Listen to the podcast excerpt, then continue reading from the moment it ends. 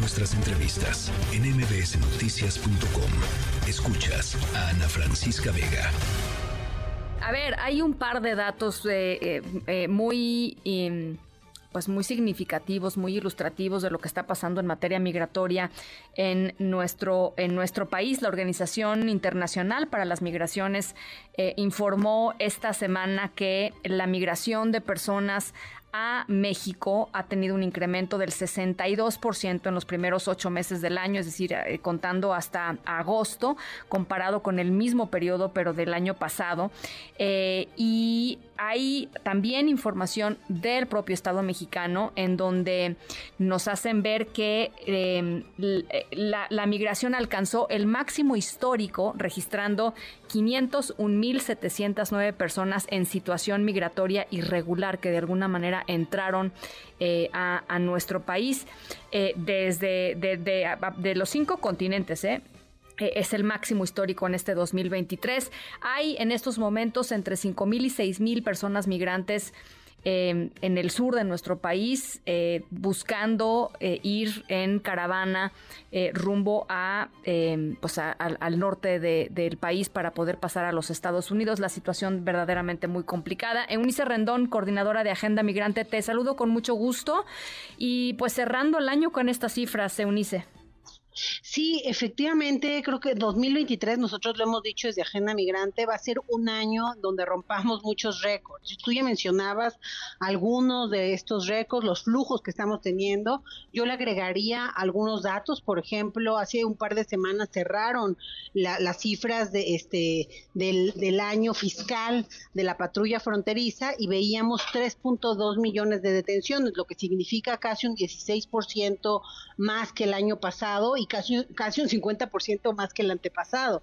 También eh, otro dato importante es el que nos ha hecho la Comisión Mexicana para el Refugio y su propio titular, quien dice que de continuar con la tendencia vamos a cerrar el año con más de 150 mil solicitudes de refugio. También romperíamos récord histórico. Lo más que ha habido hace un par de años, que ya es bastante, son 120 mil. Entonces, bueno, sobrepasaríamos esa cantidad. Recordando también, Ana Francisca, que hace cinco años teníamos 5 mil solicitudes de refugio. Entonces, verdaderamente es exponencial el cambio y, eh, y las caravanas que las estamos viendo llegar una tras otra, como tú decías, hay cinco mil personas, pero hace una semana pasaron otras cinco mil y todos esos flujos al final también terminan eh, quedando luego varados en otros sitios, por ejemplo, en la frontera, estamos viendo ya no solo en las fronteras, sino en el centro del país, que los albergues ya no tienen más capacidad, como es el caso de la Ciudad de México, como es el caso también, hoy, hoy estuve platicando también con los compañeros de hasta de Quintana Roo, ¿no? En Ciudad Juárez, en Tijuana, en el caso de Nuevo León también tenemos un, eh, una un importante flujo y luego está el caso también de Tamaulipas, que además de tener a muchos migrantes hay puntos muy inseguros como es Nuevo Laredo, que prácticamente es tierra de nadie, en donde hace una semana y, y esto cada rato nos pasa, tuvimos un caso de migrantes con miedo que si salían de un lugar los iban a atrapar, yo pidiendo ayuda a todo el mundo y todo el mundo me decía, es que aquí no hay nadie que pueda ayudar porque es tierra de nadie y está el cártel del nordeste y bueno, entonces realmente este todo creo que confluye en una situación bastante compleja. Tuvimos la reunión de la cumbre también de los presidentes, que esperemos que en los próximos días se pongan en marcha los grupos de trabajo también pertinentes. Nosotros iniciamos un grupo de trabajo creo yo, muy importante para lo que sigue con el Consejo Coordinador Empresarial, con el director de la ONU en México, con la OIM, la ACNUR eh, y todas las instituciones mexicanas responsables, desde la Secretaría de Educación Pública hasta Gobernación, Instituto Nacional de Migración, Comisión Mexicana para el Refugio, Cancillería, para justo poner en marcha un modelo seguro, ordenado y productivo que podamos conectar la oferta con la demanda de una manera más dinámica, más eficiente, que no tengan que hacer esas rutas tan peligrosas, porque además eso también, este último año, otra de las cifras que se rompió es el número de migrantes desaparecidos y el eh, eh, también los ilícitos cometidos en contra de las personas en movilidad. Y esto también importante decirlo, que son sobre todo unidades familiares. Entonces hay mucha niñez también viajando en estos contingentes y eso por supuesto conlleva también otros riesgos. Entonces, de no poner en marcha un modelo como el que te mencionaba, en donde la parte productiva e integración esté presente, realmente no veo otra forma en lo que esto pueda cambiar, porque de aquí a que las causas se atienden, entendiendo la multiplicidad además de las mismas, la inseguridad, las amenazas, este, el tema también de la persecución política, etcétera, bueno, pues no, no, no veo yo otra forma que las cosas puedan ir, ir mejor. Eh, la securitización, la amenaza no ha funcionado, la gente sigue migrando, entonces yo creo que es momento que empecemos a explorar otras vías. A ver, eh, una de las, la, frase esta que es muy, muy cierta, donde está el dinero, están las prioridades. Eh, uno revisa los, los presupuestos eh, del sexenio del presidente López Obrador y, uno se da cuenta que no, no, hay el, no hay el presupuesto necesario para fortalecer las instituciones que se supone que tendrían que estar ayudando de inmediato a, a esta crisis, que son la Comar, ¿no? Y el Instituto Nacional de Migración. Nunca llegó, eh, Eunice, yo, yo creo que ya podemos hablar en pasado, pero eh, ojalá que no, pero eh, o, no ha llegado hasta el momento la famosa política migratoria humanitaria, como no han llegado los presupuestos necesarios para atender a estas personas. A mí me sigue impresionando muchísimo y seguramente a ti también, que llegas a los mismos lugares, a Ciudad Hidalgo, en, en Chiapas o a Tapachula, Chiapas, y ves a las cantidad de personas tratando de que en, en la oficina de, migración les puedan eh, dar una información adecuada, simple, sencilla, ¿no? Una información, un papel, eh, no, no existe, pero no ha existido en cinco años, Eunice.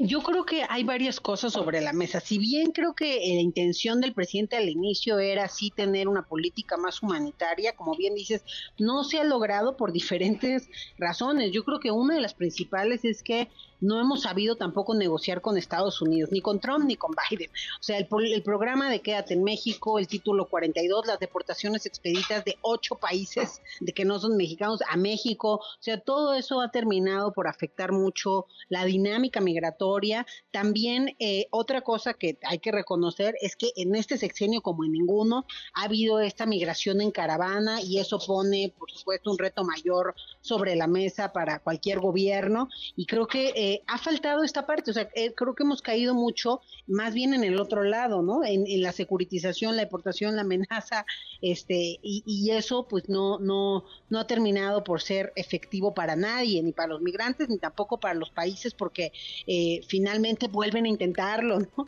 Este, han ido nada más, cada vez que securitizamos van por caminos nuevos, más peligrosos, más agreses, en fin. Entonces yo creo que el tema político en Estados Unidos creo que es otro tema que influye en estos momentos y también en, al menos en el año anterior, el hecho que la candidatura del Partido Republicano en Estados Unidos pareciera una candidatura por ser el más racista y el más xenófobo, ¿no? Incluso el anuncio que hizo Biden, ¿no? En ahora que estuvieron en, visita a este, una delegación estadounidense acá, también cae en lo mismo, ¿no? El de, que va a aumentar el muro, los recursos que acaba de pedir para la migración y para las guerras, metiéndolo como en el mismo cajón, ¿no? En la frontera con México. Entonces yo creo que todo eso tampoco ayuda. Diario hay notas que hablan de invasión migrante, eso genera xenofobia, racismo.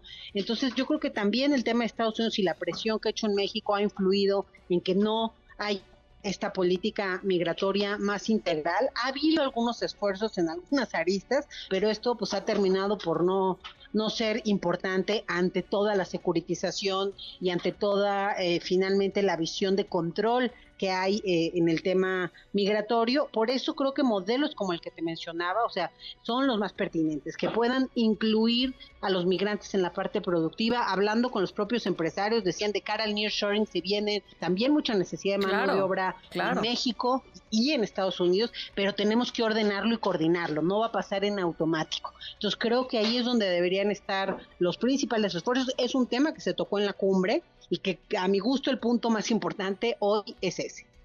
Bueno, pues será interesante ver, como tú dices, si efectivamente en los próximos meses empiezan, eh, eh, o sea, empiezan a implementar ciertos programas que nos hagan pensar, digamos, que están tomándolo de una, desde una perspectiva diferente que no tenga que ver con, con militarizar, digamos, este eh, el tema. y, ojalá así sea y lo estaremos conversando, Unice. Por lo pronto sí teníamos muchas ganas porque estos, estas cifras, digamos, que, que, se dieron a conocer esta semana son verdaderamente de una una, pues de un nivel de tragedia tremendo, ¿no? definitivamente y sobre todo entendiendo que esas cifras no necesariamente corresponden pues a que esos migrantes han encontrado un lugar o una atención, ¿no? Muchos de ellos han sido deportados al lugar del que escaparon o, o terminaron muertos o desaparecidos o en fin, realmente eh, ese creo que es la principal preocupación, que esa cantidad de personas y de historias de vida va de la mano con muchas otras tragedias al no poder contar con una política, tanto en Estados Unidos como en México, como en la región, migratoria adecuada a lo que estamos viendo. Te mando un abrazo, Eunice. Muchas gracias, como siempre. Un abrazo a ti, hasta luego. Noticias.